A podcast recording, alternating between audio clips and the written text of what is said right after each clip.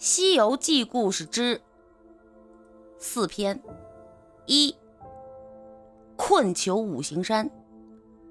话说啊，玉帝请来了西天的如来佛祖，如来与悟空斗法，悟空分不出如来的掌心，如来将五指化作了五行山，将悟空压在五行山下。天宫举行了安天大会，欢庆收复妖猴，天下太平啊！五行山下，猴王孤寂清冷，历经了雨雪风霜。五百年后，观音奉旨到东土寻找取经人，他变化为老和尚，在长安酒店中了解到高僧玄奘的身世，选他呀去取西经。玄奘姓陈，父亲呢中的状元，携夫人赴仕途中被强盗所害。贼人掳去了陈夫人，陈夫人生下了一父子，忍痛将婴儿放至木板之上，投入江流当中。金山寺长老救起了婴儿，取名江流儿，日后成长为了高僧玄奘。玄奘立志啊西天取经，唐太宗李世民与他结为兄弟，将观音所赐的袈裟赠于玄奘。玄奘啊。只身上路，夜宿猎户茅棚，想到明天就要跨越两界山，勾起思念故国之情，辗转难寐呀。这个就是啊，困在五行山的故事，怎么样？好玩吗？下一个，大闹天宫，说东胜神州傲来国有一花果山。山顶一石产下一猴，石猴求求师学艺，得名孙悟空，学会了七十二般变化，一个筋斗啊去可行十万八千里，自称美猴王。他道得定海神针，化作如意金箍棒，可大可小，重一万三千五百斤。又去阴曹地府把猴啊。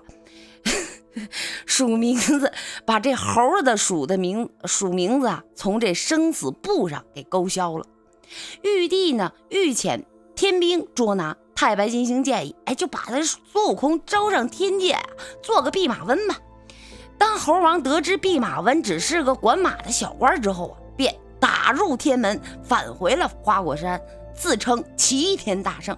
玉帝派天兵天将捉拿孙悟空。美猴王连败巨灵神哪吒二将，孙悟空又被请上了天宫管理蟠桃园。他偷吃了蟠桃，搅闹了王母娘娘的蟠桃宴，盗食了太上老君的金丹，逃离天宫。玉帝又派天兵捉拿，那是孙悟空与二郎神啊，毒法 斗战，不分胜负啊。太上老君用这暗器击中了孙悟空，猴王被擒。啊！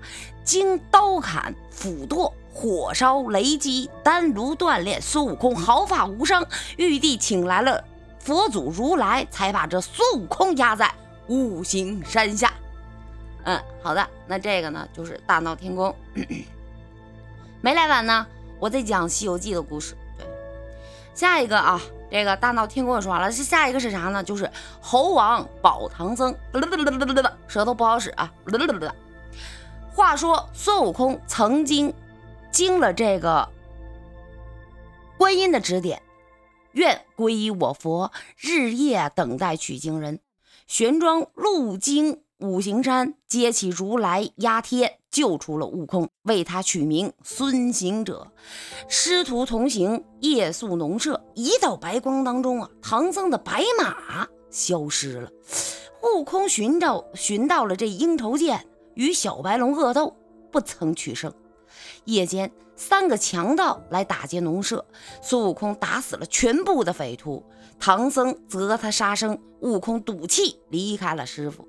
在东海老龙王的劝导之下，悟空啊回心转意，并从老龙王的讲述当中明白了西海龙太子的遭遇。唐僧独自西行，路遇观音变幻的妇女，赠予他。织锦花帽，并交以紧箍咒。悟空回到身边，师傅身边，戴上了花帽，从此便受到了紧箍咒的约制。观音的来观音呢前来点化，小白龙变成了唐僧的白龙马。怎么样，精彩吧？下一个呢？这个好了啊，这个这个好，这是什么呢？除妖乌鸡国。话说这乌鸡国国王啊，冷落皇后，又不许太子和母后相见，往日的夫妻父子情似乎都已经付之流水。唐僧师徒投宿禅寺，半夜时分啊，唐僧恍惚入梦，只见芭蕉树下一口古井，青烟当中，一位已故的国王时隐时现，向唐僧啊诉说了被妖道推落入推落井中的往事。恳请为他复仇。在太子进香之时，唐僧将太子请入禅房，出示已故国王交给唐僧的信物。太子偷偷与母后见面，述说了真情。八戒潜入水井，背出了国王的尸身，并从太上老君处求来还魂丹。国王复活了，夫妻父子沉浸在团圆的幸福里。妖道以失败告终。假国王原来是文殊菩萨的坐骑青毛狮变的。怎么样啊？Hello Hello，哎呀，这咋还上人了呢？刚才呢，给大家讲了一下《西游记》的几个小故事、小段子，怎么样？听懂了吗？是不是突然觉得哇塞，《西游记》原来这么好看，我要回去看《西游记》，谁也别拦着我，是这么想的吗？可以的，可以的啊！看《西游记》，看《西游记》去啊！